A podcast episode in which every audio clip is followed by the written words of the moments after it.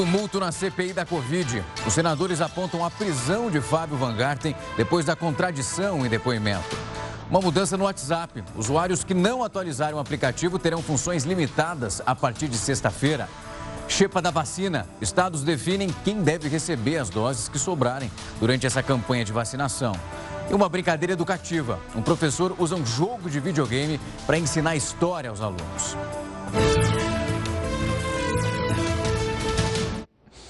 Uma ótima noite para você. A gente lembra que essa edição está ao vivo lá no nosso canal no YouTube e no Facebook da Record News.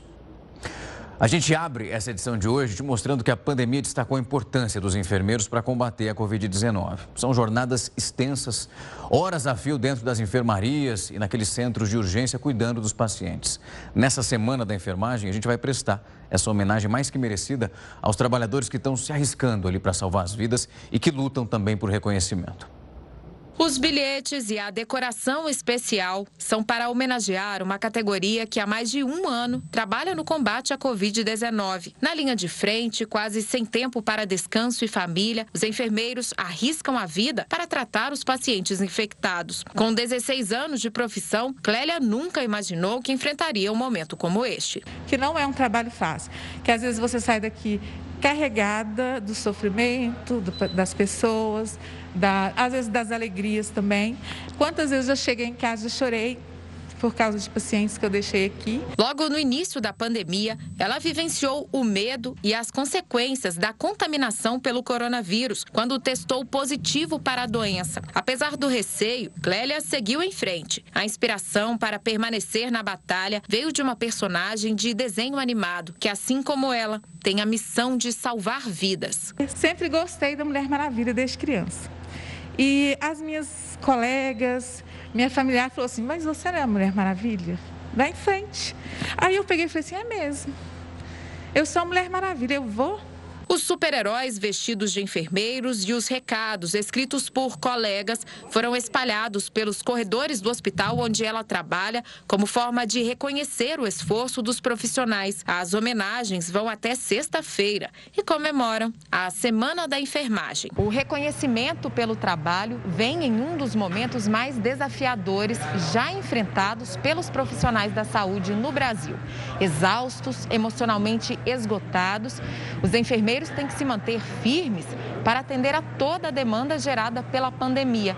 Apesar da necessidade desse tipo de mão de obra, os trabalhadores reclamam das longas jornadas e dos baixos salários. Desde o ano passado, um projeto de lei é discutido no Senado para a criação do piso salarial de R$ 7.315 e a redução da jornada para 30 horas semanais. Essa é uma demanda antiga que ganhou força no último ano. Lembramos que atualmente nós temos profissionais de enfermagem que ganham até um salário mínimo para trabalhar 44 horas e salvando vidas.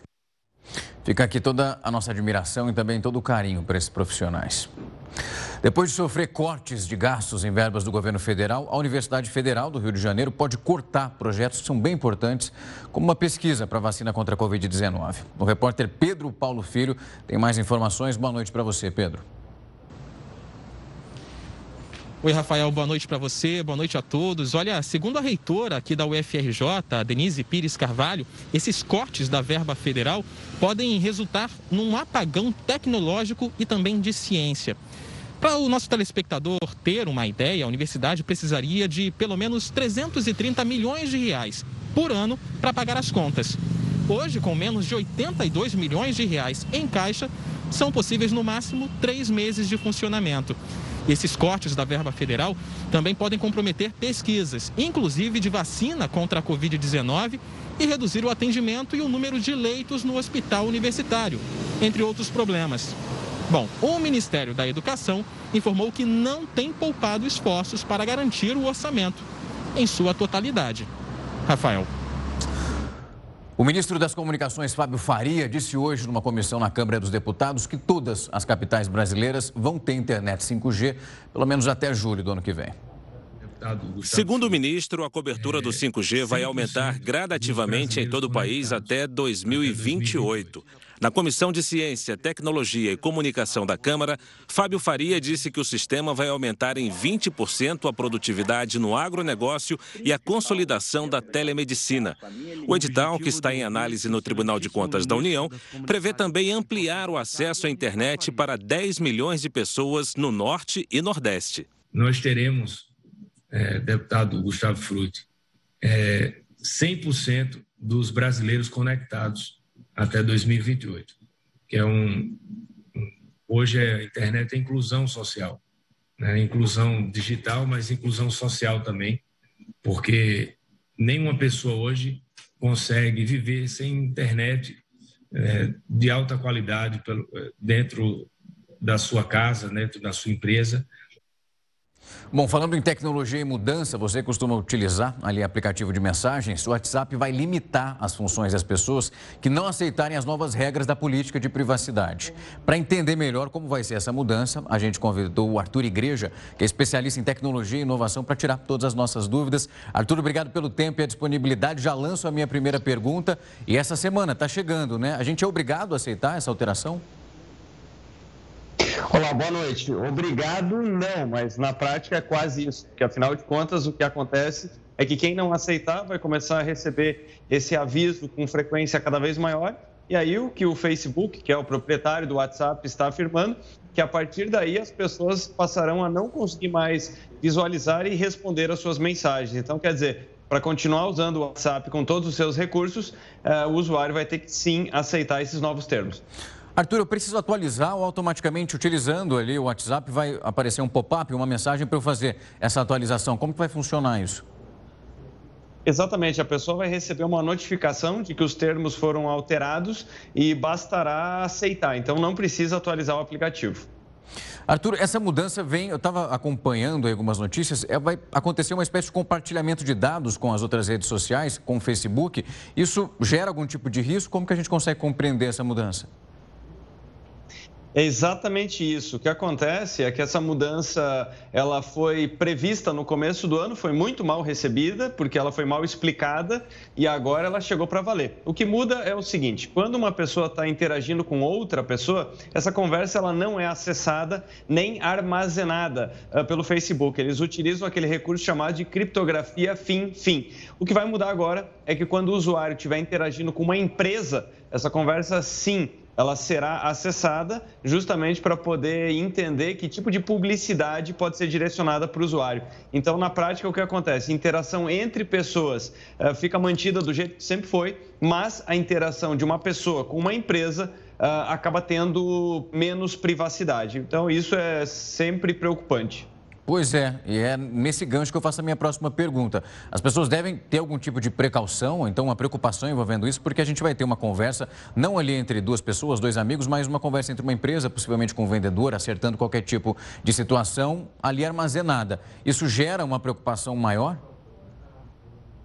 É, com certeza, porque essa informação ela passa a ser armazenada de uma maneira diferente. Então, é, é, só lembrar aqueles casos que nós tivemos no Brasil quando a justiça solicita determinadas mensagens. Né? Até hoje, é, o que acontece é que essas mensagens não são disponibilizadas, porque afinal de contas elas não são armazenadas. E a partir de agora, é, toda interação que uma pessoa tiver com uma conta empresarial, ela tem que lembrar que essa informação está sendo acessada gravada e ela pode ser posteriormente solicitada.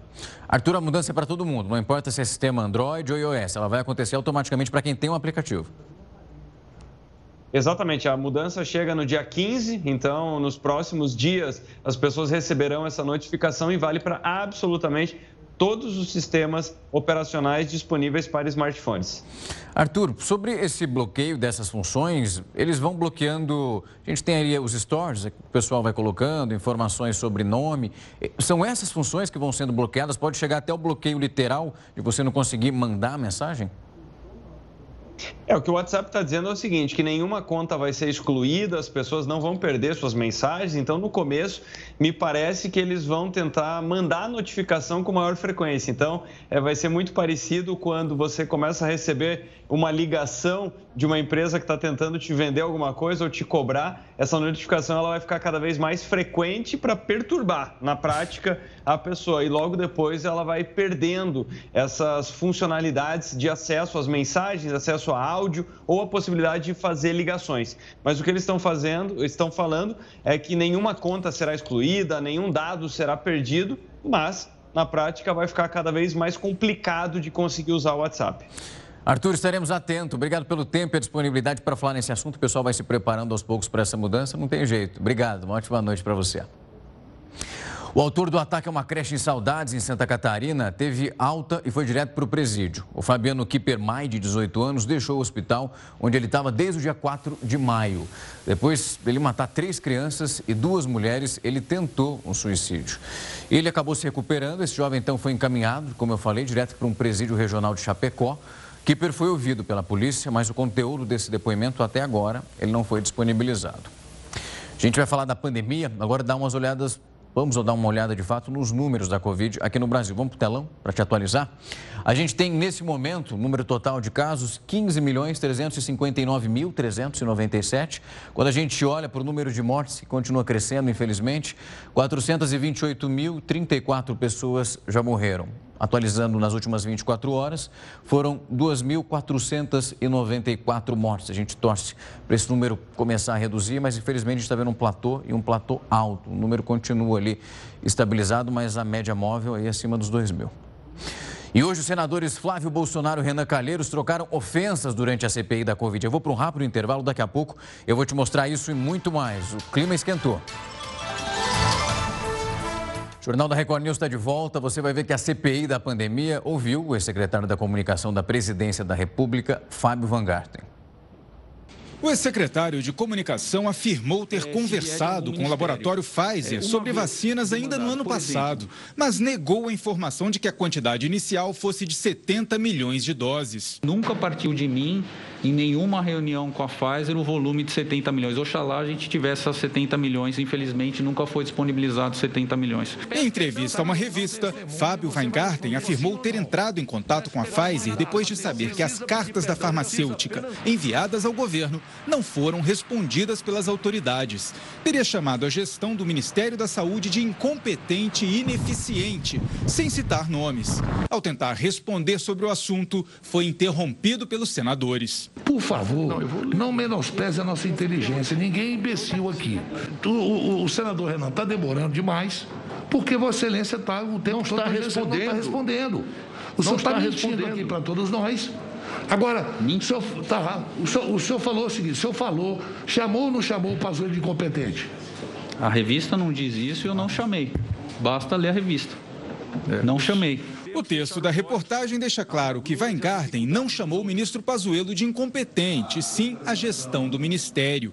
Foi entregue à CPI a carta enviada pelo CEO da Pfizer em 12 de setembro, endereçada ao presidente Jair Bolsonaro, em que o executivo destaca os acordos fechados com os Estados Unidos, o Reino Unido, Canadá, Japão e outros países. Ele informa que a equipe da farmacêutica no Brasil se reuniu com representantes dos ministérios da Saúde e da Economia, apresentou apresentou uma proposta e não havia recebido resposta. Depois de Weingarten negar a publicação de uma campanha publicitária, o relator Renan Calheiros sugeriu que o depoente poderia ser preso, mas o presidente da comissão negou.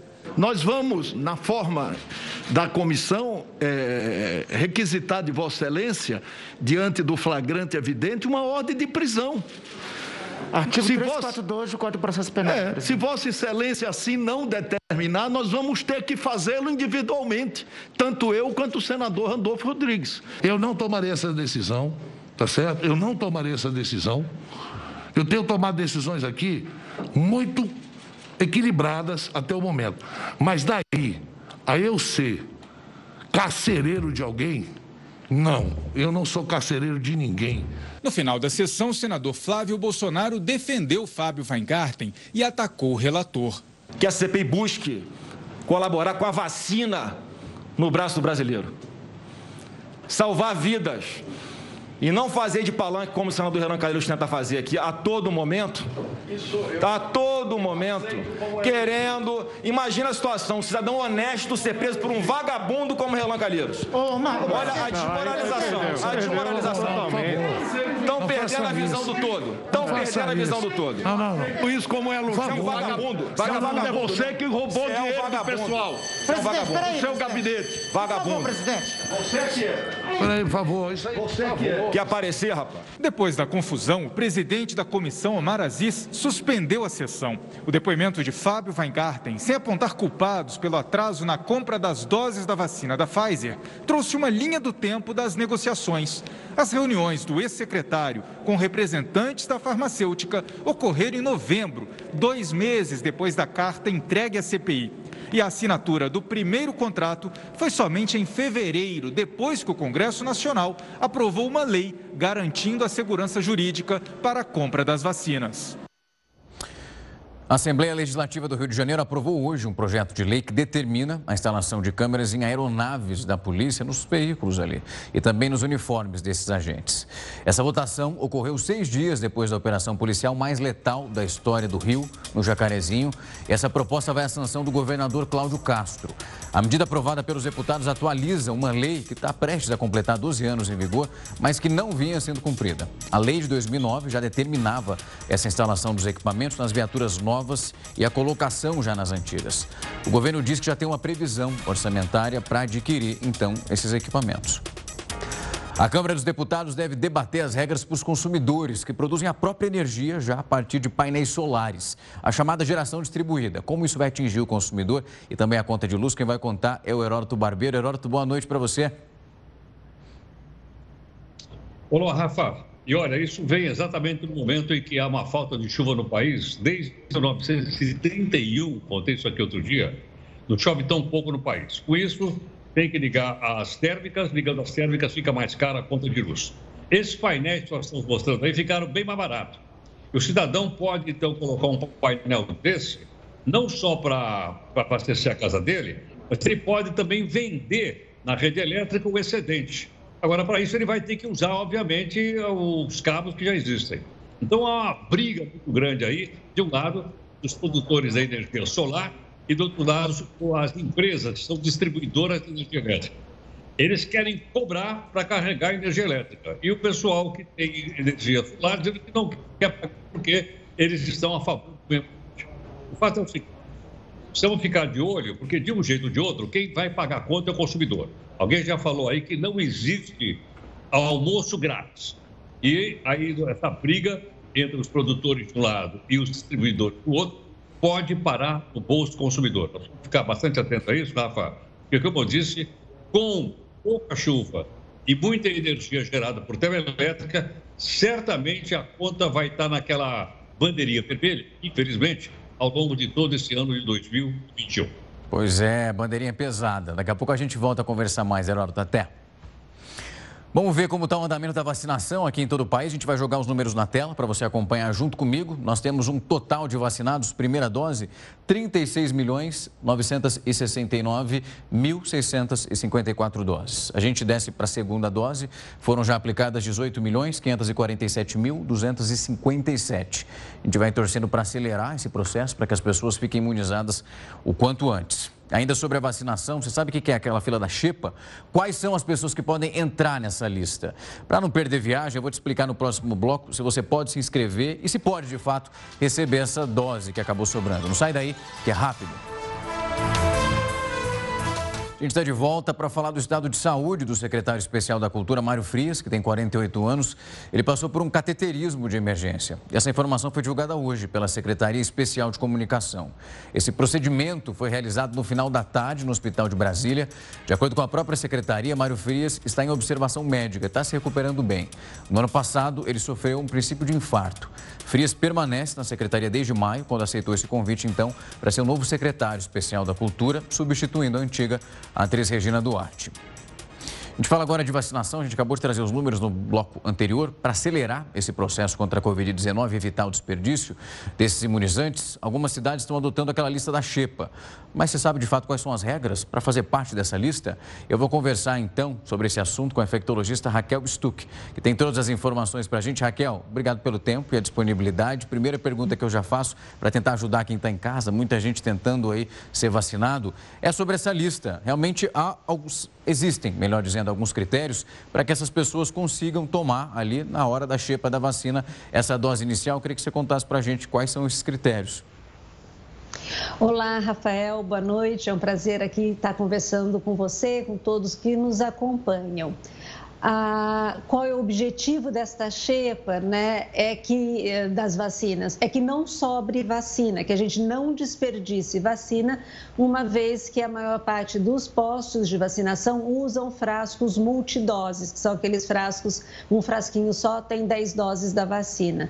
Ah, então, ah, os municípios, eles têm regras, cada município, eu imagino, tem a sua própria regra né, para um cadastro para que as pessoas uh, se cadastrem, né, se incluam numa lista para poderem ser chamadas. Uma das regras né, é ou morar próxima ao local do, da vacinação ou garantir que chegue ao local da vacinação se for né, eh, chamada num prazo de 20 minutos. Pelo menos aqui na minha cidade, Campinas, é assim. Você se cadastra e tem que assumir que em 20 minutos você chega no posto de vacinação contra a Covid se você for chamado. E eles pedem que façam cadastro anterior.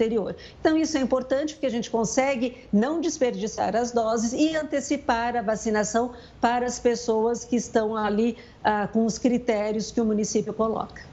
Raquel, para fazer esse cadastro, a gente existe, tem hoje aquele cadastro para quem vai receber a vacina e está guardando a sua vez ali na fila. Esse cadastro é nessa mesma plataforma ou você vai até a unidade de saúde que é perto da sua casa e faz ali, entra na listagem? Então, Rafael, isso também varia de cidade para cidade. A gente tem no estado de São Paulo, por exemplo, Vacina Já. Alguns municípios, por exemplo, como onde eu moro, tem um cadastro próprio do município, não é o Vacina Já. Tá? Ah, então a gente entra no site né, do município, tem lá ah, ah, né, o site de, da vacinação para Campinas contra a Covid e lá tem as regras. No momento, a gente já teve uma regra inicial, a última regra, por exemplo, para essas doses ah, da Xepa, né, então são as pessoas acima de 18 anos e que têm comorbidade, aquelas comorbidades colocadas pelo Ministério da Saúde. Né? Então, as pessoas com problemas no coração, diabético, obeso mórbido, quem tem doença renal crônica, eh, problema pulmonar, os pacientes HIV, eles acima de 18 anos, eles podem se cadastrar, então eles colocam, eles assumem que participam dessa, que tem essas comorbidades, que chegam em 20 minutos e se cadastram lá. Se tiver uh, dose sobrando, eles são convocados por telefone e rapidinho tem que estar no local da vacinação. Raquel, é possível então orientar essas pessoas, logo no comecinho, quando as vacinas, a gente começou com essa história da xepa da vacina, as pessoas indo até as unidades de pronto atendimento ali no posto de saúde do bairro, era um grupo super diferente, cada pessoa numa faixa etária. E nesse momento, então, quando, como cada município tem ali o seu regimento diferente, a sugestão é que essas pessoas vão possam ir até naquele posto de saúde perto da casa dela e perguntar como está funcionando nesse momento, porque não dá para se orientar ali, de acordo com o estado do Rio de Janeiro, como o estado de São Paulo, então até o interior de cada estado, a gente vê essa diferença. Para não tirar dúvida, para não ter fila, vai e pergunta antes. É a dica que, dá, que a gente consegue passar nesse momento.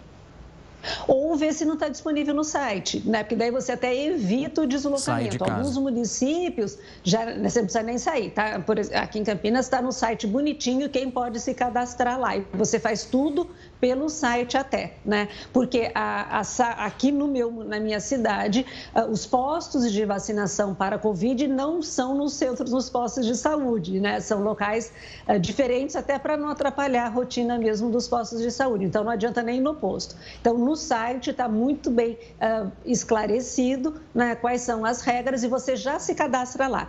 O cadastro não significa agendamento. Isso é importante a pessoa saber, né? E se eventualmente por exemplo, hoje em comorbidade a gente está vacinando, eh, por exemplo, os transplantados aqui na minha cidade e aqueles acima de 60 anos. Se alguém se cadastrou né, para dose sobrante, mas foi chamado já né, ah, numa fase, né, tem mais de 60 anos ou tem eh, alguma comorbidade que já está é, transplantado e ele estava na fila lá da, da xepa, ele sai dessa fila da xepa, claro, e vai lá para vacinação normal. Né? Ah, são dois cadastros separados separados, inclusive. Raquel, para a gente deixar claro também, quem tomou a primeira dose pelo esquema da Xepa tem a segunda dose garantida fora do esquema da Xepa, né? Já fica reservado essa esse fica reservada, melhor dizendo, essa segunda dose. Isso, as pessoas que, recebe, que recebem a primeira dose né, na xepa, eles já têm a garantia de receber a segunda dose e daí o prazo para a segunda dose vai depender da vacina que está sendo aplicada. Claro que cada um tem seu intervalo de tempos uh, diferente.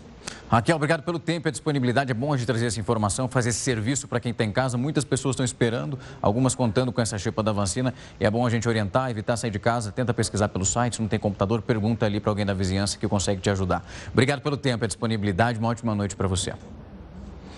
E mais um lote de vacinas da Pfizer chegou hoje aqui no Brasil. São mais de 628 mil doses que vão ser distribuídas agora para os estados. Esse terceiro lote da farmacêutica americana desembarcou agora à noite no aeroporto Viracopos, em Campinas, interior de São Paulo, de onde falava Raquel. Essas novas doses integram, melhor dizendo, o contrato firmado entre o governo brasileiro e a Pfizer. Isso para a compra de 100 milhões de doses desse imunizante. A previsão do Ministério da Saúde é receber pelo menos 15 milhões de doses ainda nesse primeiro semestre já do ano.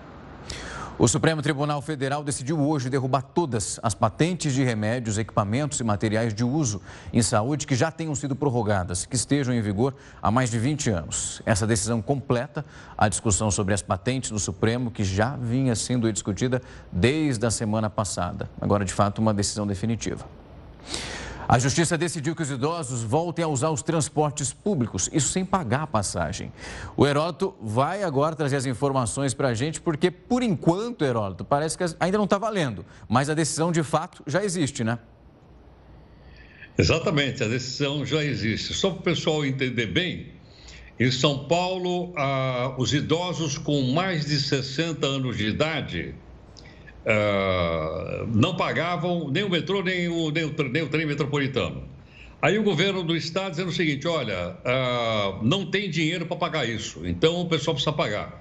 Então passou para 65 anos de idade. Só o pessoal maior de 65 é que podia andar de graça. Agora a justiça então disse: não, não, não, não, voltou para quem tem mais de 60 anos de idade. Só para a gente comparar de uma cidade para outra, para a gente poder entender bem, Rafa, na cidade do México, só não paga idosos com mais de 70 anos. Abaixo de 70 anos, tem que pagar. Eu fui olhar aqui para ver outras cidades do mundo. Há outras cidades, por exemplo, que é o seguinte: os idosos pobres não pagam, os idosos ricos pagam porque alguém tem que pagar a passagem.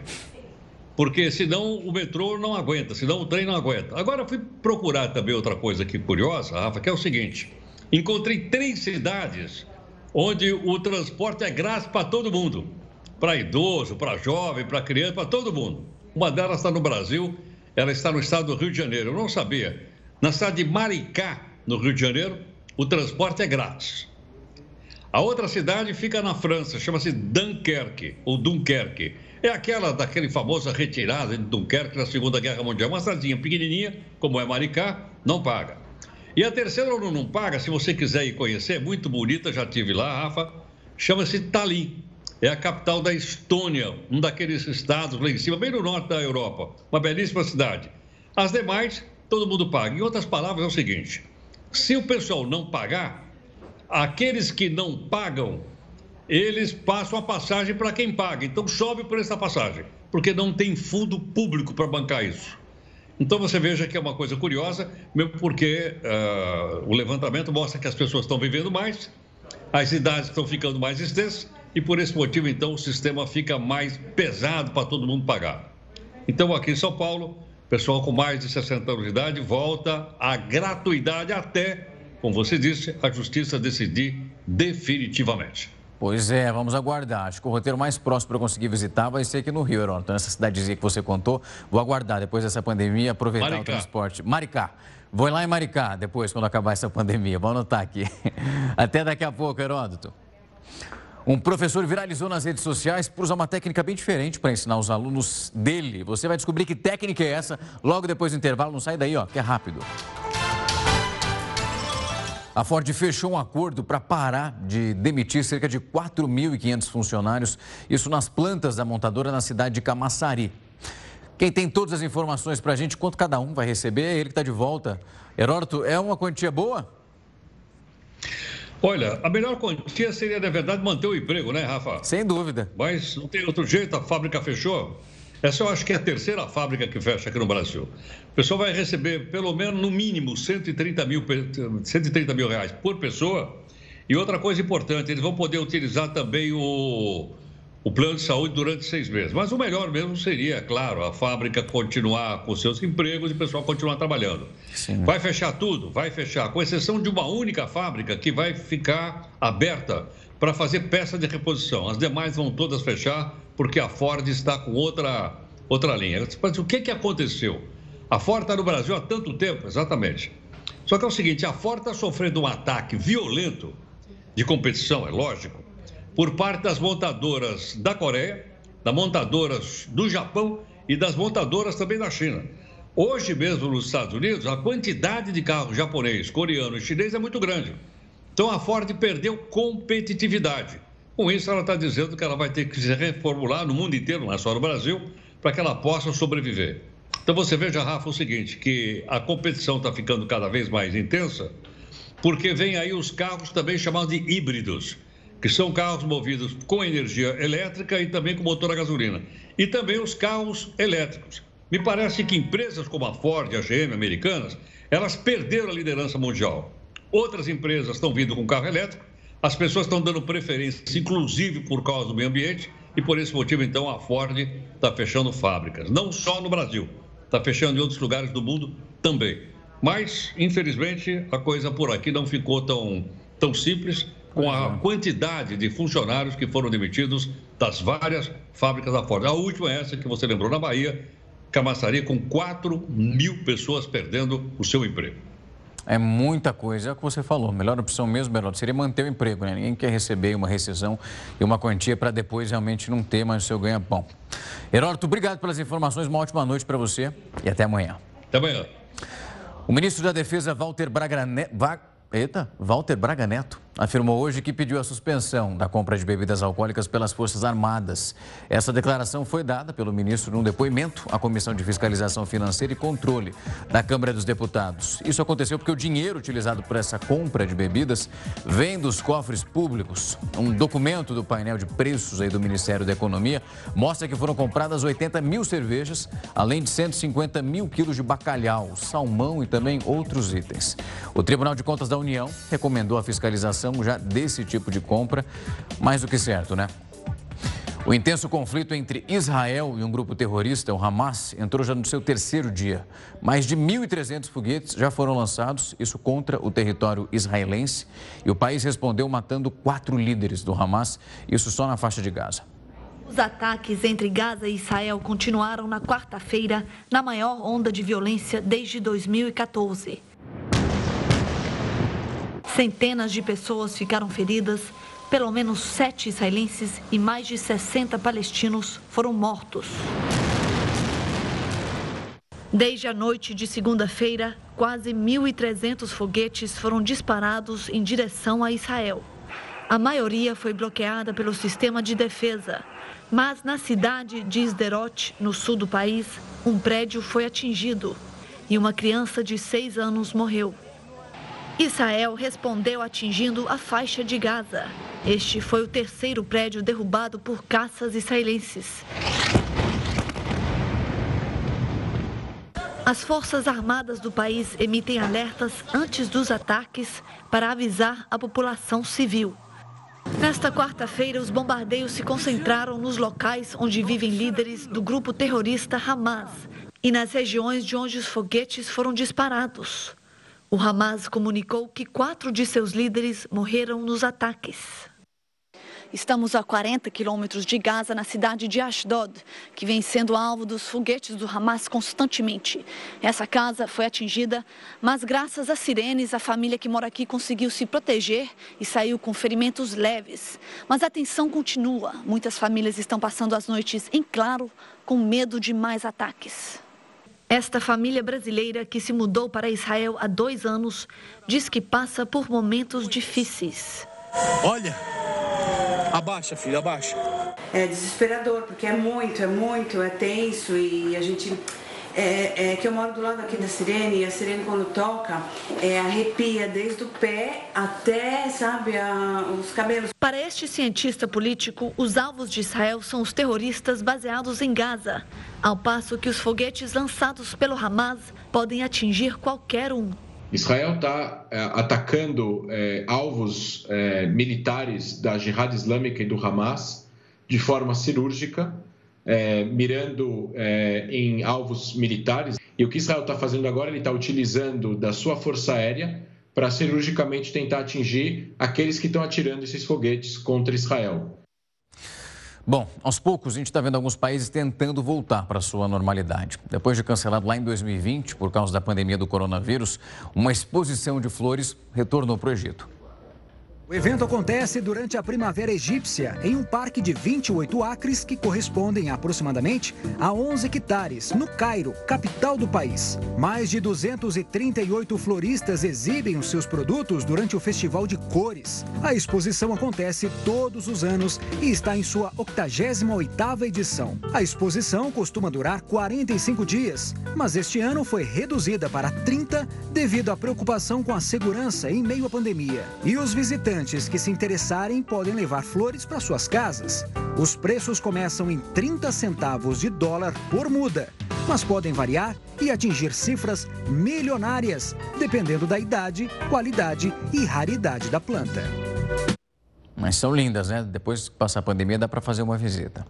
Olha só que interessante, usar tecnologia para ensinar pode ser uma saída para prender a atenção dos alunos nessa pandemia. Quem está em casa não está muito afim. Um professor do Rio de Janeiro está usando um jogo que é uma febre entre os alunos para conseguir explicar história. Essa é a aula preferida do Diogo. É online por causa da pandemia e a lição ele aprendeu brincando tá bem mais legal, porque antes era só ele passando slide, falando sobre. E agora que ele tá passando o jogo, que é muito conhecido lá no, na escola, porque quase todo mundo joga, né? É, aí é mais legal de prestar atenção na aula, é mais legal de participar. O que o professor do Diogo fez foi adaptar o jogo para a sala de aula. Seja no computador, no celular ou no videogame, cada partida permite que os jogadores construam casas, vilarejos, fazendas e que administrem estas propriedades. Então, foi só aproveitar todo esse conteúdo para explicar os fatos históricos. Eu sempre tentei achar uma maneira de botar esse jogo dentro da minha aula, né? Eu, eu, jogo ele já há muito tempo. Eles ficam muito mais interessados e, por tabela, por consequência, eles acabam aprendendo muito melhor. Os alunos das sete turmas do sétimo ano, onde o João Pedro leciona, adoraram. E o Diogo gostou tanto que gravou uma aula e postou na internet. O vídeo viralizou. Já teve mais de meio milhão de visualizações. Então eu resolvi pegar meu celular e gravar. Para, tipo, tentar mostrar para as pessoas que meu professor é bom.